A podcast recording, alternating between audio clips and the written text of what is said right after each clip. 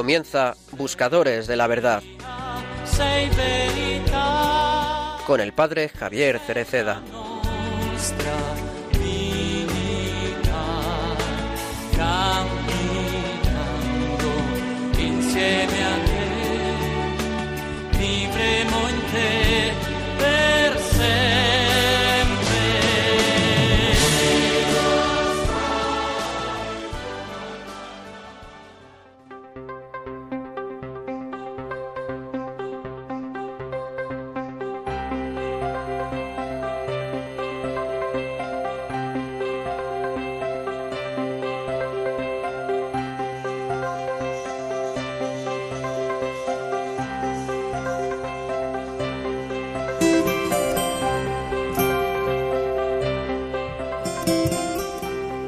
Perdón es el signo más visible del amor del Padre que Jesús ha querido revelar a lo largo de toda su vida.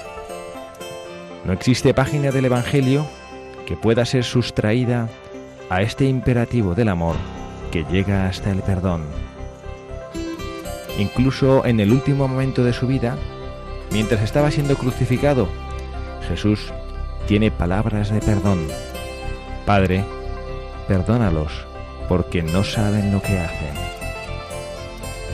Nada de cuanto un pecador arrepentido coloca delante de la misericordia de Dios queda sin el abrazo de su perdón. Por este motivo, ninguno de nosotros puede poner condiciones a la misericordia. Ella será siempre un acto de gratuidad del Padre Celeste, un amor incondicionado e inmerecido. No podemos correr el riesgo de oponernos a la plena libertad del amor, con la cual Dios entra en la vida de cada persona. La misericordia es esta acción concreta del amor que, perdonando, transforma y cambia la vida. Así se manifiesta su misterio divino. Dios es misericordioso. Su misericordia dura por siempre, de generación en generación. Abraza a cada persona que se confía en Él y la transforma dándole su misma vida.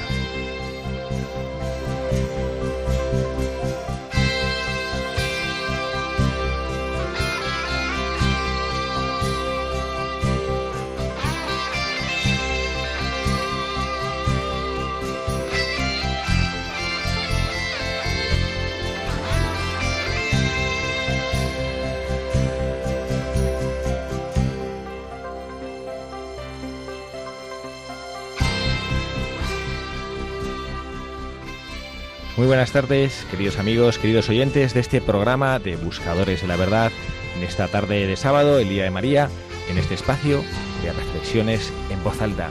Gracias por estar aquí, gracias por escucharnos, gracias por ser parte de esta familia que edifica la Iglesia y que procura llevar un pedacito del amor de Dios, un pedacito del mensaje de nuestro Salvador a cada casa, a cada oyente, a la vida de nuestra sociedad, a nuestra iglesia aquí en España.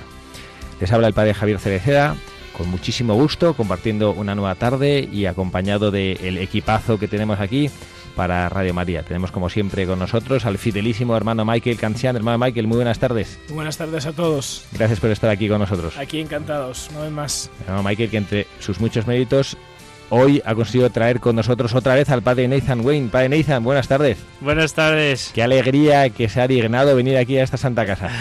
Gracias, padre, encantado. El padre Nathan es un enamorado de la Virgen María y ya se sabe que un sacerdote enamorado de la Virgen María siempre es un buen sacerdote. Y también está con nosotros un nuevo fichaje que viene por primera y no por última vez a estos estudios de Radio María, acompañándonos en este programa de Buscadores de la Verdad, el hermano Javier Villar. Hermano Javier, muy buenas tardes. Muy buenas tardes a todos, es un placer estar aquí con vosotros. Gracias a este joven mallorquín, seminarista. Está, bueno, cuente usted a nuestros oyentes en qué momento de su vida está, qué está usted haciendo aquí. Bueno, pues estoy recién llegado ahora aquí a Madrid eh, para pasar unos, unos años de pastoral, de años de pastoral, ayudar aquí en el Colegio Everest de los Legionarios de Cristo. Y nada, en el camino hacia el sacerdocio, un camino largo en nuestra congregación, pero pues con muchas ganas de seguir dándolo todo. Camino largo que al cual el hermano Mike, en el cual el hermano Michael da un paso importante porque Dios mediante en septiembre eh, vuelve a Roma temporalmente porque le haremos volver aquí a España. Hermano Michael, a seguir sus estudios. Así es. Eh, estudios de teología que vamos a aprovechar de hacerlos en la capilla y aprovecharlo lo más posible. Bueno, pues vamos a pedir a nuestros oyentes, hermano Michael, que recen por usted, que le pidan al Señor que sea un fervoroso, un fiel seminarista y pronto, con la gracia y la ayuda de Dios y la compañía de la Virgen María, sea un santo sacerdote. Muchas gracias. Y bueno, pues hemos elogido, como siempre, leemos en nuestro editorial algún pensamiento del Papa Francisco y para los más avezados habrán reconocido un fragmento de un texto que el Papa publicó al final del año de la misericordia, una carta apostólica que se llama Misericordia et Misera. Es una carta preciosa en la cual el Papa Francisco, cuando dice misericordia et misera, es, menciona las dos palabras que San Agustín usa para comentar el encuentro que hay entre Jesús y la adúltera. La misericordia, que es la misericordia con mayúsculas, Dios nuestro Señor, Jesucristo, hecho hombre en la tierra, en, este, en esta vida terrena que él vivió entregándose hasta el final, con la eh, fusión de su sangre por la redención de nuestros pecados, y mísera, que es la miserable, una miserable pecadora, que es miserable por lo que había hecho, pero que es digna hija de Dios y encuentra en el perdón y en la mirada de Jesucristo la manera de poder reencontrar su propia dignidad. Y entonces hemos pensado que en esta tarde de sábado de agosto, 3 de agosto, estamos empezando algunos de nosotros unos días de vacaciones, otros a lo mejor han vuelto ya a sus respectivas ciudades, a sus puestos de trabajo después de haber estado descansando en julio, otros a lo mejor no tienen la fortuna de tener unos días de descanso y el trabajo les exige todavía seguir al pie del cañón. Bueno, pues para todos dedicamos esta tarde un tiempecito precioso, bellísimo para pensar y para reflexionar en la misericordia y en el perdón, en el perdón.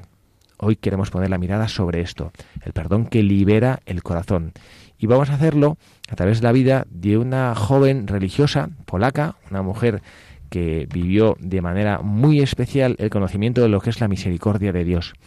No vamos a reflexionar tanto en este programa sobre esta misericordia, de hecho hablamos muchísimo hace 15 días en nuestro programa sobre el amor de Dios. Vamos a hablar sobre esa misericordia que es una expresión del perdón. Bueno, la misericordia no es una expresión del perdón, es la esencia del amor de Dios Padre pero el perdón y la misericordia están muy ligados y vamos a tratar de pensar nosotros sobre eso y vamos a hacerlo conociendo y reflexionando en la vida de una buscadora, una santa muy especial que nos trajo a la iglesia la grandeza de una revelación del amor misericordioso de Dios. Es ni más ni menos que Santa Faustina Kowalska, que es nuestra buscadora del día de hoy, con la cual vamos nosotros a profundizar un poquito más en esos mensajes de amor que Dios nuestro Señor quiso dar a través de su Hijo Jesucristo en estas revelaciones a esta santa religiosa.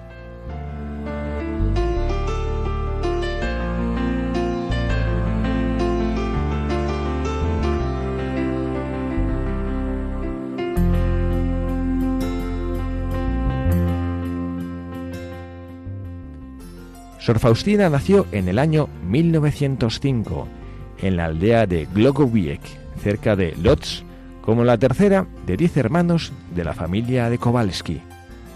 Desde pequeña se destacó por el amor a la oración, la laboriosidad, la obediencia y la sensibilidad ante la pobreza humana. Su educación escolar duró apenas tres años. Al cumplir los 16, abandonó la casa familiar para trabajar de empleada doméstica en casas de familias acomodadas. A los 20 años entró en la congregación de las Hermanas de la Madre de Dios de la Misericordia, donde, con el nombre de Sor María Faustina, vivió 13 años cumpliendo los deberes de cocinera, jardinera y portera. Su vida, aparentemente ordinaria, monótona, se caracterizó por la extraordinaria profundidad de su unión con Dios. Desde niña había deseado ser una gran santa y en consecuencia caminó hacia este fin colaborando con Jesús en la obra de salvar a las almas perdidas, hasta ofrecerse como sacrificio por los pecadores. Los años de su vida conventual estuvieron pues marcados por el estigma del sufrimiento y las extraordinarias gracias místicas. La misión de Sor Faustina consiste en tres tareas. La primera de ellas, acercar y proclamar al mundo la verdad revelada en la Sagrada Escritura sobre el amor misericordioso de Dios a cada persona. La segunda, alcanzar la misericordia de Dios para el mundo entero, y especialmente para los pecadores, por ejemplo, a través de la práctica de las nuevas formas de culto a la Divina Misericordia presentadas por el Señor Jesús. La imagen de la Divina Misericordia con la inscripción Jesús en ti confío. La fiesta de la Divina Misericordia, el primer domingo después de la Pascua de Resurrección.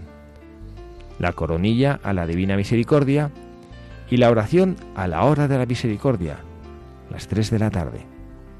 A estas formas de la devoción y a la propagación del culto a la Divina Misericordia, el Señor Jesús vinculó grandes promesas bajo la condición de confiar en Dios y practicar el amor activo hacia el prójimo. La tercera tarea es inspirar un movimiento apostólico de la Divina Misericordia que ha de proclamar y alcanzar la misericordia de Dios para el mundo y aspirar a la perfección cristiana siguiendo el camino trazado por la Beata Sor María Faustina. Este camino es la actitud de confianza de niño hacia Dios que se expresa en cumplir su voluntad y la postura de caridad hacia el prójimo. Actualmente este movimiento dentro de la Iglesia abarca a millones de personas en el mundo entero, congregaciones religiosas, institutos laicos, sacerdotes, hermandades, asociaciones, distintas comunidades de apóstoles de la Divina Misericordia y personas no congregadas que se comprometen a cumplir las tareas que el Señor Jesús transmitió a Sor, Faustina, a Sor María Faustina. Sor María Faustina manifestó su misión en el diario que escribió por mandato del Señor Jesús y de sus confesores. Registró en él con fidelidad todo lo que Jesús le pidió y describió, todos los encuentros de su alma con él. Secretaria de mi más profundo misterio, dijo el Señor Jesús a Sor María Faustina. Tu misión es la de escribir todo lo que te hago conocer sobre mi misericordia para el provecho de aquellos que, leyendo estos escritos, encontrarán en sus almas consuelo y adquirirán valor para acercarse a mí. Esta obra acerca de modo extraordinario el misterio de la misericordia divina. Atrae no solamente a la gente sencilla, sino también a científicos que descubren en ellas un frente más para sus investigaciones. Este diario ha sido traducido a muchos idiomas, por citar algunos, el inglés, el alemán, el italiano, el español, francés, portugués, árabe, ruso, húngaro, checo y eslovaco. El 18 de abril de 1993, el Papa Juan Pablo II beatificó a Nuestra Sor Faustina Kowalska en la Basílica de San Pedro en Roma fue el primer domingo de Pascua, en el cual, según la petición expresa de Jesús a Sor Faustina, debía celebrarse la fiesta de la misericordia. Y la beatificó precisamente Juan Pablo II, quien siendo aún arzobispo de Cracovia, llevó adelante el proceso arquidiocesano como paso previo a los procesos romanos. El 30 de abril del año 2000, el Santo Padre Juan Pablo II canonizó a Sor Faustina en la Basílica de San Pedro frente a 200.000 devotos de la Divina Misericordia.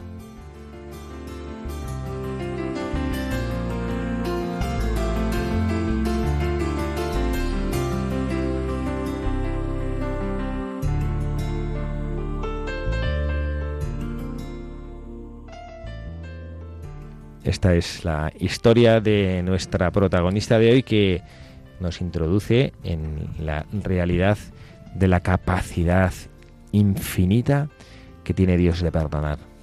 Me viene a la mente ahora esa expresión del Papa Francisco que dijo pues muy poco después de empezar su pontificado cuando hablaba del perdón de Dios, decía Dios no se cansa nunca de perdonar. Es el hombre el que se cansa de pedir perdón a Dios. Esto nos hace ver la grandeza de esta capacidad de perdonar que tiene Dios y luego también la grandeza que tiene esa realidad que tenemos que vivir los hombres de, de, aprender a pedir y a dar perdón. Y eso es lo que, bueno, nosotros vamos a tratar de, reflexionar y profundizar un poco en, la, en este programa, hablar de, esa misericordia de Dios y esa capacidad de perdonar.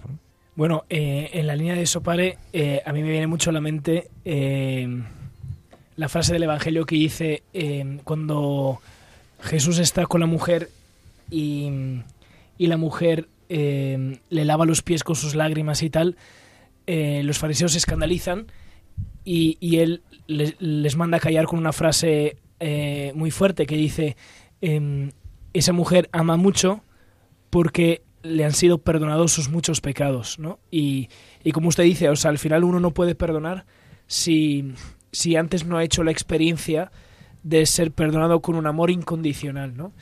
Y, yo en eso, la verdad que a veces me. Es como un abismo esto del perdón de Dios, porque la experiencia que tenemos es la de un amor humano.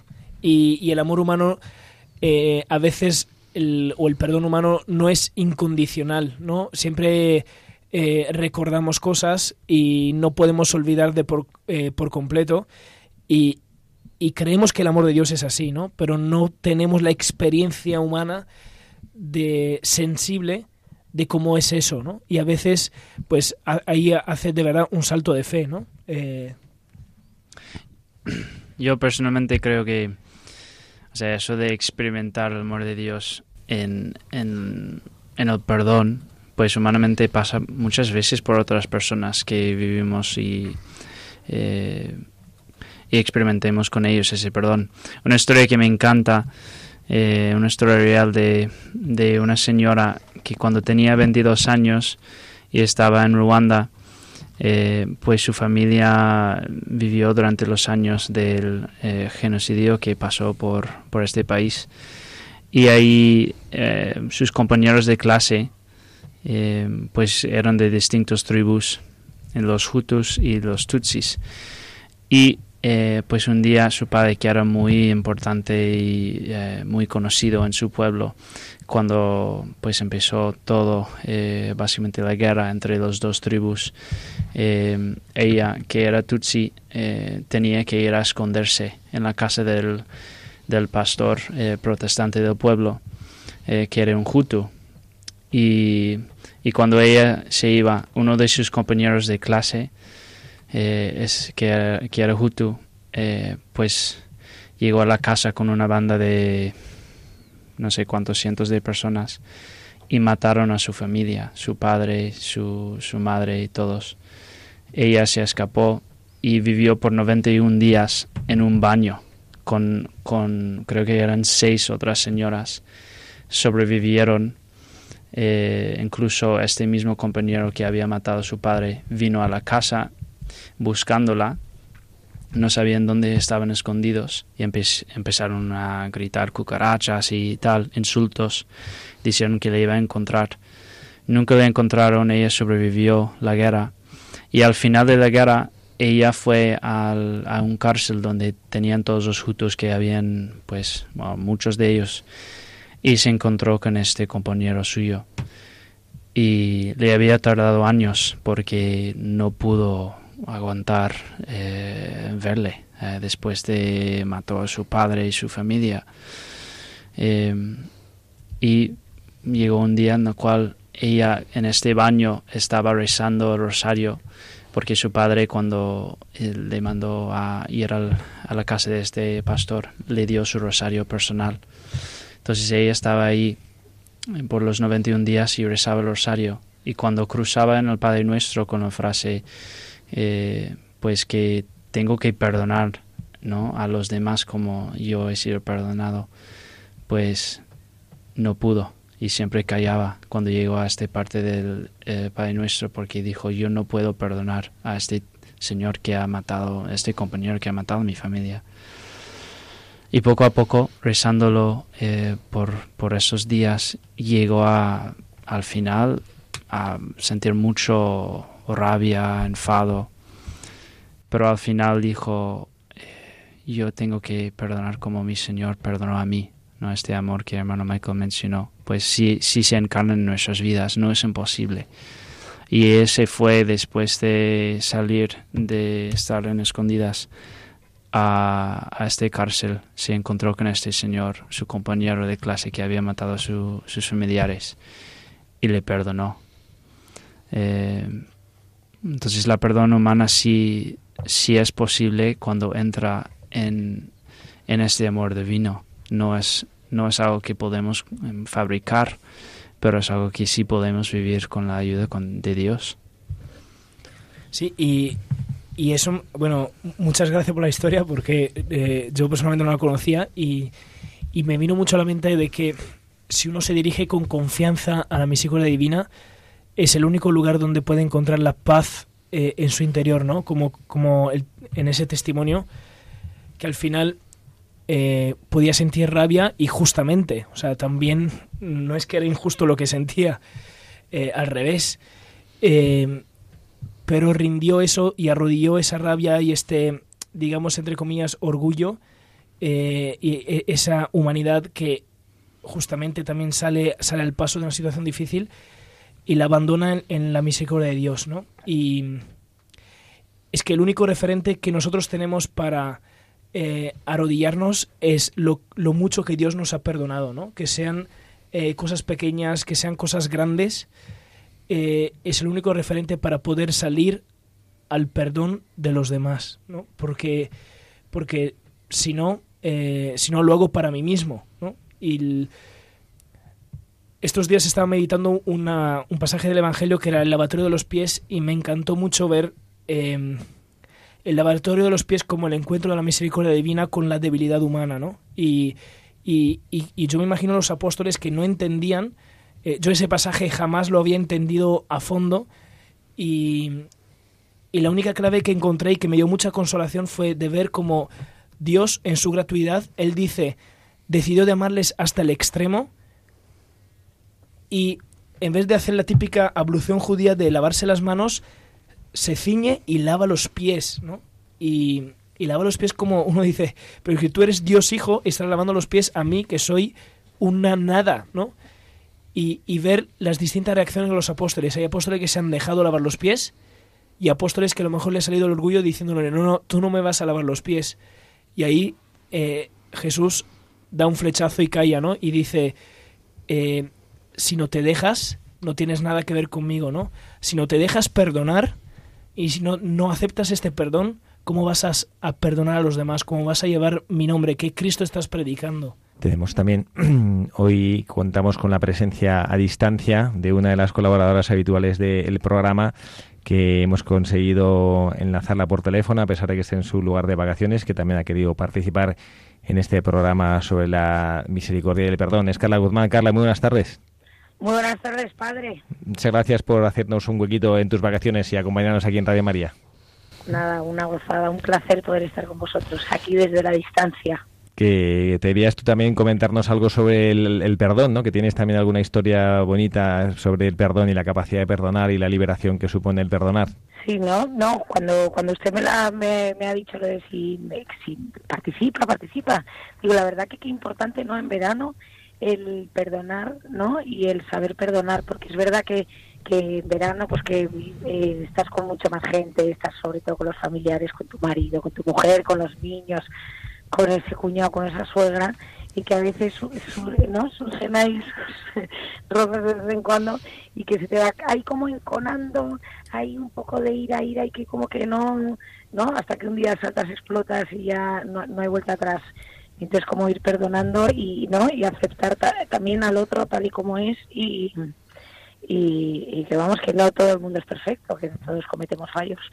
Y cuando me hablaba usted del perdón, digo, a mí hay una hay una, una, una persona que a mí, o sea, encarna para mí muchos muchísimos valores y, y el perdón por excelencia que bueno, que todos conoceréis, que es eh, Irene Villa. Irene Villa es una, la verdad que hoy en día yo a mis hijos les hablo de Irene Villa y, o a mis sobrinos adolescentes y, no se acuerdan porque es una niña que, bueno, ya no es tan niña, pero que en los años, no sé si no corríjame usted, como en los años 90, ¿no?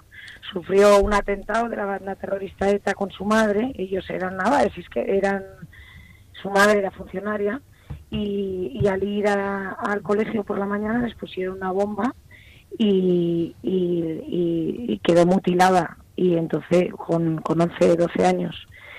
Y es una historia que a mí siempre me ha llamado la atención porque es una niña que con 11 años eh, se perdió las dos piernas, parte de un brazo y parte de la mano y siempre estaba con una sonrisa. Y yo me acuerdo que, o sea, fue como en la sociedad española de aquella época, fue, o sea, algo brutal.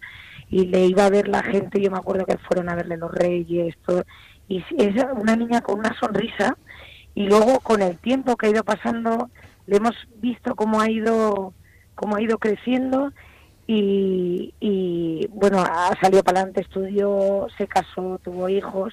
Es periodista periodista, escribe unas, eh, escribe unas crónicas preciosas y habla mucho sobre el perdón y la importancia de, perdonar. Y justo eh, eh, Cotelo hizo una película sobre el perdón y una de las historias, que porque son como mini historias, que era, era de Irene Villa, que decía la que cómo hay que perdonar pero perdonar de verdad, de corazón, porque yo la verdad que pienso, no sé, pero eh, ojalá no, no, me, no me pase nada de eso, ni a ninguno de mis hijos, ni a ninguno de mis seres queridos, pero es brutal y perdonar tal barbarie a mí me parece de, vamos, o sea, de, de, un corazón inmenso, no sé. Sí, pues este, este atentado que efectivamente fue en, en octubre del 91, ella en una entrevista posterior explicaba que creo que es una, una realidad que tenemos que aprender a vivir, ¿no? Y además ahora, como cuentas tú, eh, es verdad que en verano que es un, es un periodo precioso de convivencia, de familia, pero bueno, también tiene esa otra cara de la moneda en la cual, bueno, pues como estamos un poquito más cerca, convivimos más, eh, descubrimos, eh, esto es cuando ves una cosa que tiene algún defectillo, cuanto más cerca estás, mejor lo ves. Y entonces cuando convivimos con las personas a las que queremos mucho, pero que no estamos tan acostumbrados a convivir muchas horas y muchos días seguidos, pues empezamos a ver lo que es propio de nuestra naturaleza, ¿no? Que es, bueno, pues esos pequeños defectos. Y entonces nos cuesta un poco perdonar y de repente, pues eso, vamos un día tal y este dijo no sé qué cosa que me ha sentado mal. O vámonos a comer y yo es que quería ir a otro sitio y este me ha dicho no sé qué. O queríamos ir a la playa pero el otro ha dicho que no, que hoy vamos a hacer los recados y hay que hacer... Entonces empezamos a tener pequeñísimas rencillas que nos cuesta pedir perdón, ¿no? Y luego se te hace bola y, ya, ya la hemos fastidiado. Y hemos fastidiado. y decía esta Irene en una entrevista que le hicieron, decía, si no perdonas, no vives feliz. Eso es verdad, ¿eh? Y creo que es una cosa fíjate, que... lo noto en mis hijos, en mis hijos, que son enanos, de nueve años, pero yo les noto que cuando eh, se han peleado entre ellos y no se han perdonado, están, o sea, como con un semblante distinto y no son o sea, como les ves que le falta algo, una pizquilla de alegría y de libertad, o sea, les notas como que les pasa algo. Y cuando ya perdonas, como que, como no, como que se liberan, se quitan algo y ya son felices, plenamente felices. Creo que es una experiencia que, que todos hacemos, ¿no? Cuando, cuando perdonamos a alguien o cuando somos perdonados, justo lo que tú decías, Carla, que como que, ¡fuah! ¿no? Ese, ese vaciar el corazón totalmente en paz, ¿no? Sí, y, no, y luego, por ejemplo, en verano, otra de las cosas también, ya, ya un poco personal, el tema de, la confesión, porque es verdad que en verano es como que, bueno, que vas a misa los domingos, buscas ir a misa, pero el tema de la confesión es como que se te queda un poquito apartado y es verdad que te da como más pereza porque estás haciendo más planes y luego también porque somos muy dados de confesarnos con el que con el sacerdote que conocemos. ¿no? Y también qué importante en verano continuar, ¿no? En gracia de Dios y, y porque siempre, o sea, cuando te empiezas a, desviarte un poquito del caminito y si no te enderezas, te vas desviando, desviando y dices, bueno, ya que tal, que me tengo que confesar, mm, hago tal, ya que tal, y al final ya, ¿no?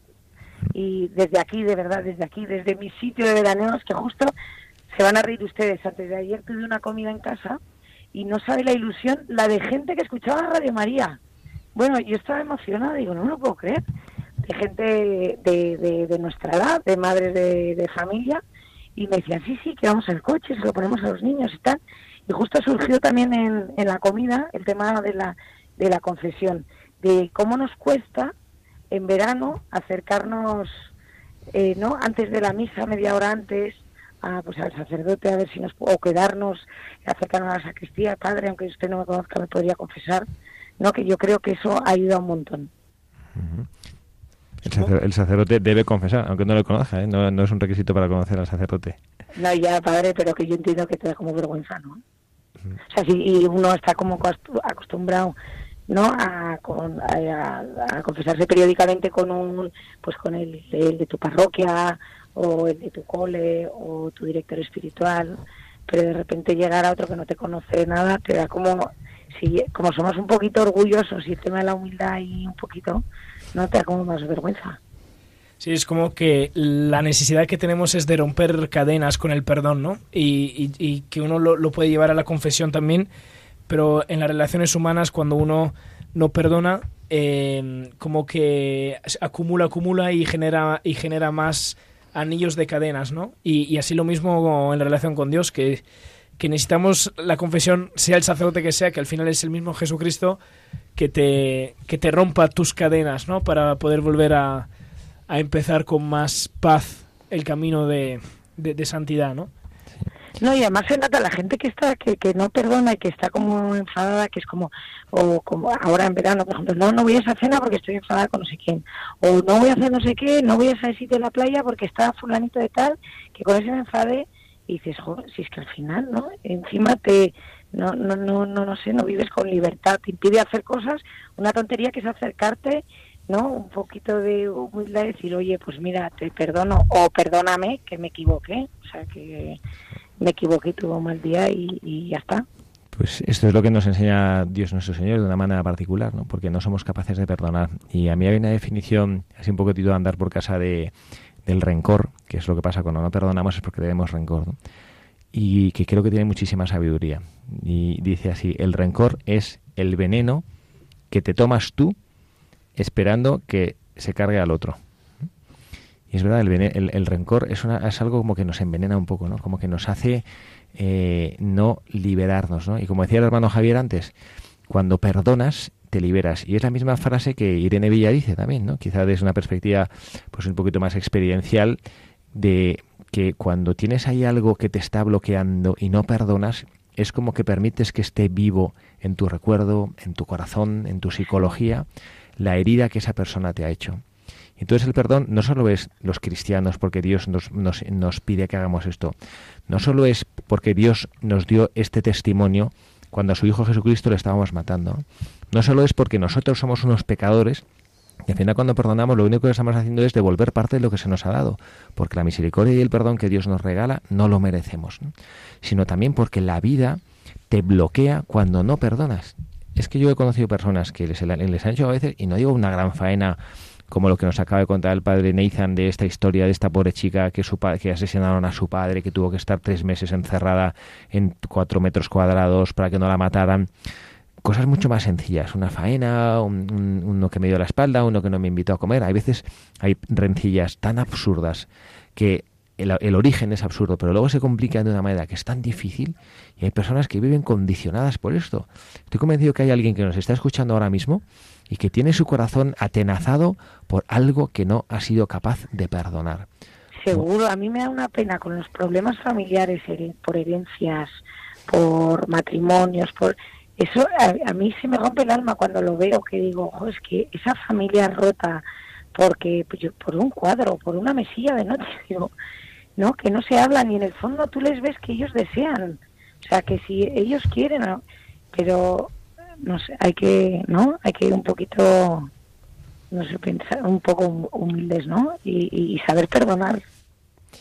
Pues vamos a, pedir al señor Garla, te agradecemos muchísimo y te despedimos poniendo una pieza musical Que, que, nos ayude. Cuando queráis, yo aquí sigo, así que cuando queráis me, llamáis y yo feliz de participar y de verdad y de daros una buena porque no sé, lo de gente que el otro día me quedé encantada que escuchaba Radio María.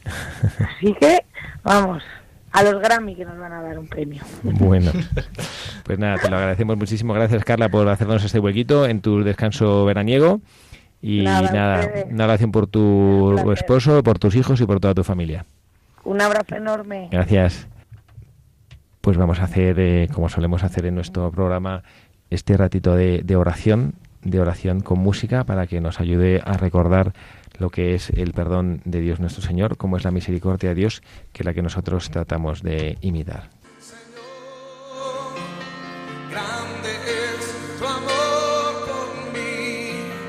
No lo alcanzo a comprender, Señor.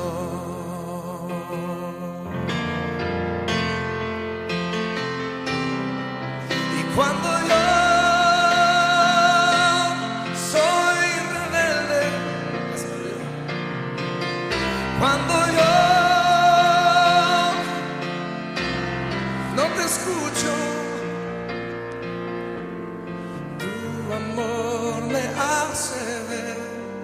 cuando estoy en un error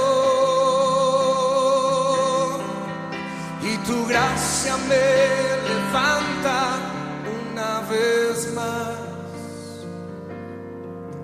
No alcanzo a comprenderte, Dios, tu misericordia incomprensible es, Señor.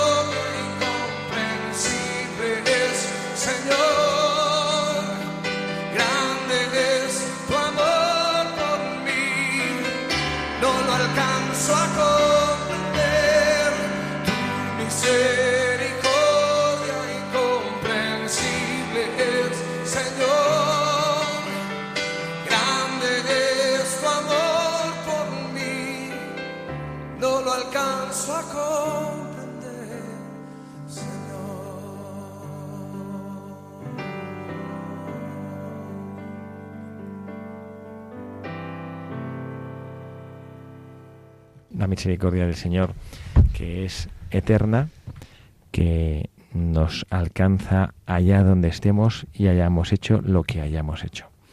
Aquí seguimos en Radio María, en esta tarde de 3 de agosto, sábado, Día de María, recordando, hablando, gozando en nuestro corazón de las experiencias de perdón y de amor en esta radio de la Virgen María.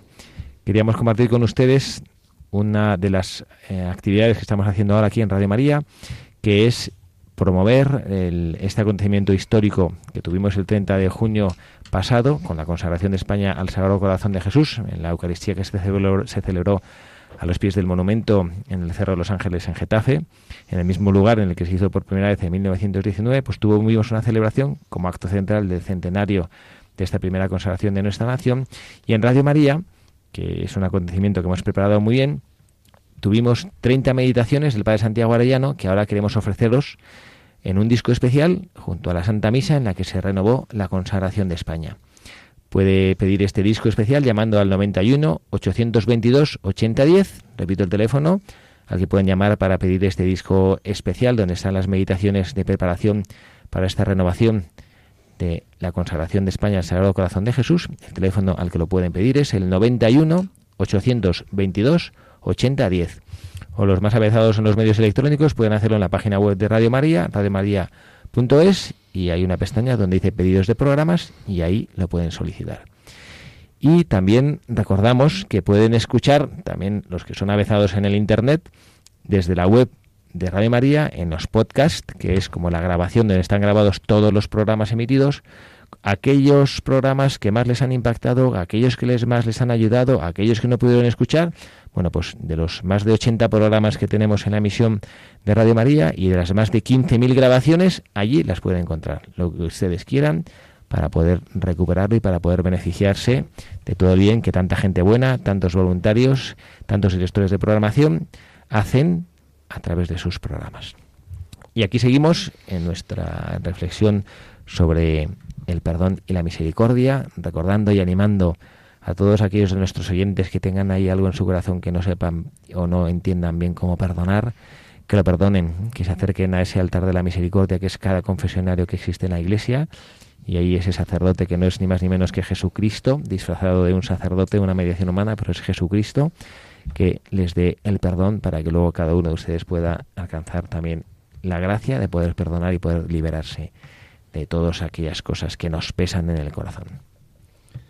Bueno, ahora que estábamos hablando de la misericordia y del perdón, se me ha venido a la mente rápidamente el testimonio que nos dio San Juan Pablo II, el gran testimonio que nos dejó sobre todo ese 13 de mayo de 1981, cuando en la plaza de San Pedro en Roma paseaba con el papamóvil y, y un terrorista, Alía K, se le acercó y, y bueno, desde un poco escondido entre la multitud, pegó cuatro disparos, de los cuales dos verdaderamente acertaron en el blanco, en el Papa. Y bueno, un mensaje que nos deja el Padre de del Papa de Misericordia cuando después de, de, recuperarse, pues ya hace un comunicado oficial desde, desde el, ahí, desde el edificio donde siempre se asoman los ángeles y tal, diciendo verdaderamente que había perdonado a K y pidiendo a todos los fieles que estaban en la plaza que, que perdonaran también y que rezaran por acá, ¿no? Y luego también posteriormente se acercó a la, a la cárcel donde estaba preso y bueno, pues tuvieron una, una, hay una charla, digamos, en privado, tranquila, eh, en el cual pues verdaderamente también acá reconoció su error, ¿no? Y, no entendía el, cómo había podido fallar aquel disparo el, al que estaba tan acostumbrado o tan frecuentemente podía cometer. Y pues desde otra perspectiva eso, uno que recibe el perdón y, se encuentra con el perdón que le está ofreciendo el Santo Padre y el Santo Padre como a ejemplo de Jesucristo pues se acerca y, da el primer paso para, para poder ser un testimonio de, amor, ¿no?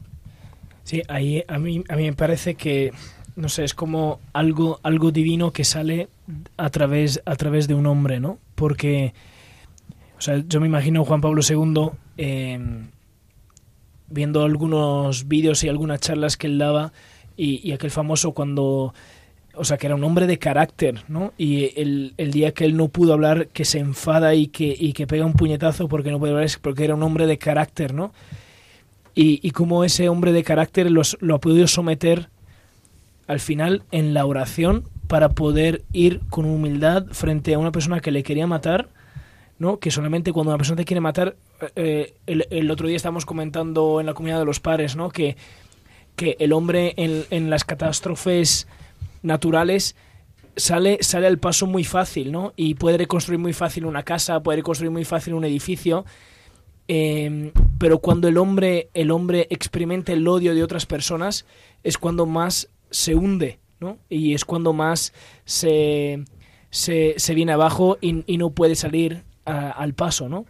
Y, y, ver cómo ese hombre de carácter sale al paso de, de, de ese terrorista y se planta frente a él y, y, le perdona, le da un abrazo, ¿no? Y, y como que este hombre, además que yo creo que no se podía explicar cómo se salvó, eh, porque era un asesino profesional, ¿no? Más no se podía explicar que estaba ahí, frente a él, dándole un abrazo, ¿no? Todavía más inexplicable, ¿no? ¿Y por qué? Yo recuerdo, no sé si el padre no lo puede decir, pero hay una historia de una, no sé qué era, congresista o una política de Estados Unidos, creo que por el estado de Alaska, que la dispararon a la cabeza. Era madre de familia. Eh, no, no lo recuerdo, el padre no lo recuerda. La eh, no, no, no hubo, me acuerdo. Hubo un atentado, la dispararon y bueno, pues tuvo la fortuna que la bala, en vez de atravesarle la masa encefálica, como que le entró de costado y como que fue entre el cerebro y el hueso. Entonces le hizo bastante daño, pero no la mató y de hecho pues tampoco le hizo perder su memoria ni su, ni su identidad. Y, y, entonces se fue recuperando durante meses y ella no ha recordado lo que le había pasado. Que, o, que le había dado un ictus o que le había, pues no sabía, lo, no recordaba el momento de la, porque el atentado pues iba caminando, le dispararon y para el conocimiento no sabía nada. Y, y cuando le dijeron que había sido una persona que le había intentado matar, le supuso una, un, un no sé cómo, le, le, dolió muchísimo y le, le casi casi entró en una depresión, ¿no? Porque como que no le cabía en la cabeza que una persona, o sea, que lo que le había pasado es porque una persona ya había intentado atentar contra su vida. Y, y, el proceso, y lo que más le costó en este proceso fue aceptar esto y perdonar. ¿no? Y sin embargo, pues efectivamente yo creo que al final fue pues eh, lo que a ella le, acabó liberando, ¿no? Que la, que, la, que, la, que, le hizo pues el, el, el, poder perdonar esto le hizo pues sentirse esta, esta libertad que es lo que invitamos a todos lo que a través de este programa en el que hemos estado hablando de la misericordia de Dios, la capacidad de perdonar, hemos contado ejemplos preciosos para poder facilitar a que los que nos están escuchando y que no están haciendo esta experiencia de perdón se animen y que hagan esa prueba y que crean en la capacidad de perdonar, en el poder liberador del perdón. No importa que pues te hayan querido hacer daño, no importa, porque Dios nuestro Señor es superior a todo esto, ¿no? Y la capacidad que Dios nuestro Señor tiene para ayudarnos a liberarnos de esas heridas y de esa incapacidad de, de romper esas ataduras con el rencor, pues cuando se da, uno es verdaderamente pleno y verdaderamente feliz. Sí, y aquí, aquí a mí me viene a la mente mucho la, la pasión donde se desatan muchos que al final el ejemplo de, de perdón es Jesucristo o sea sin, sin sí, que es de ahí donde empieza todo no y, justo en la pasión de Jesús cómo se desatan y se destellan muchos momentos de, de perdón no y son eh, justo estos momentos que convierten a las personas que están condenando a Jesús a sus compañeros y sus amigos no eh, siempre está la frase del Evangelio que dice no hay mayor amor que da la vida por sus amigos. Y ahí, justo en la persona, hay, eh, hay verdugos que se convierten en amigos. Por ejemplo, eh, el centurión, ¿no? Por ejemplo, eh, bueno, de cierta manera, el buen ladrón, ¿no? Porque el, ladrón, pues, estaba en la cruz y él lo dice, pues, es justo para mí ese, ese veredicto, ¿no? Y justo ahí se gana el cielo, ¿no? Y, y así como muchos otros ejemplos. Y ojalá que en la pasión, que esto no solamente dura hace, o sea, pasó hace dos mil años y bueno, historia bonita que se cuenta en la iglesia y se acabó y a mi vida no la toca, ¿no? Pues la pasión de Cristo dura, ¿no? Y dura todavía ahora.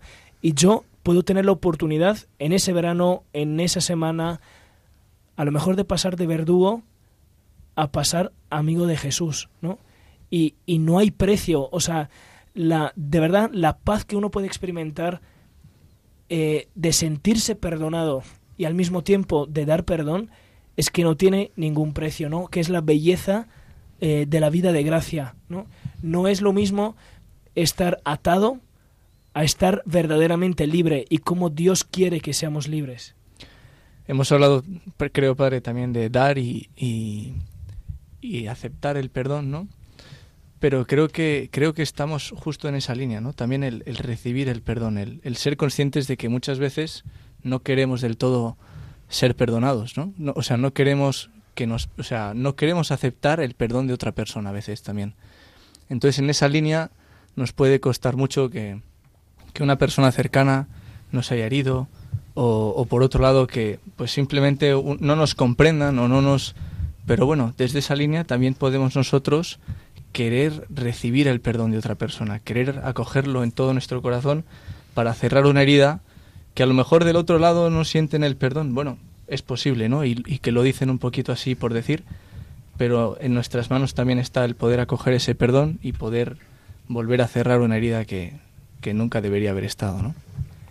A mí en eso que, que comentas eh, hermano Javier, me, llamó mucho la, a la atención una, un, una anécdota eh, de este año en el colegio, ¿no? Y había dos chicos de 12 años que a mí me edificaron muchísimo.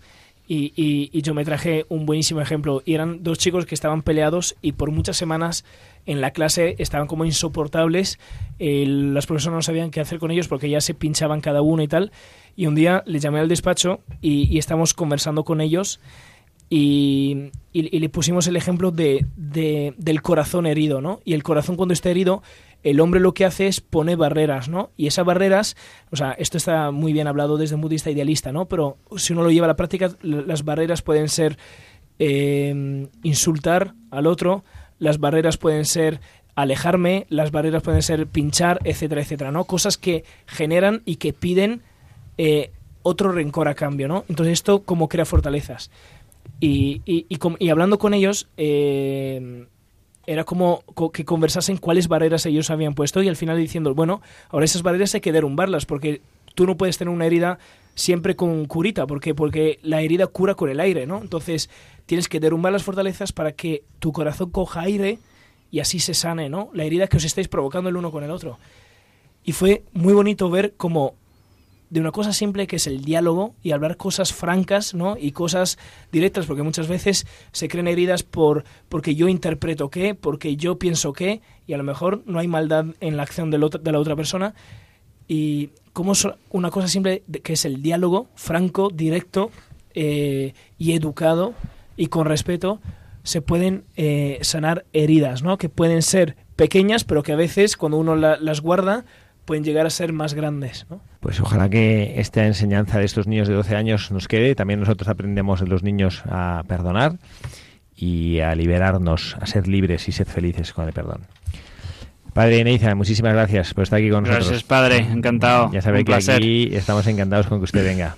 Amado Javier, padre. y espero que haya disfrutado Fenomenal, ha de este programa y vuelva con ilusión. Esperemos volver, sí. a Michael, que todavía le queda algún que otro programa, le damos las gracias también por estar aquí con nosotros. Muchas gracias, un gusto. Y quien les habla el Padre Javier CDCA les agradece de la elección que hacen de estar aquí con nosotros, de estar aquí en Radio María. Que Dios les bendiga y recemos los unos por los otros.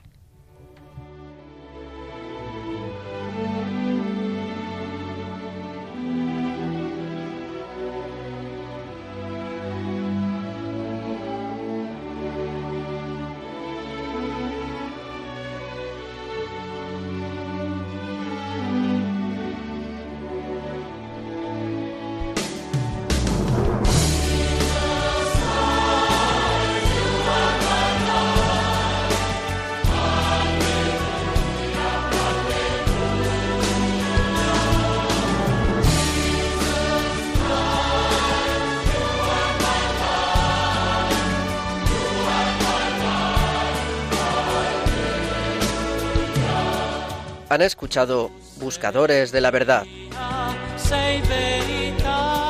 con el padre Javier Cereceda.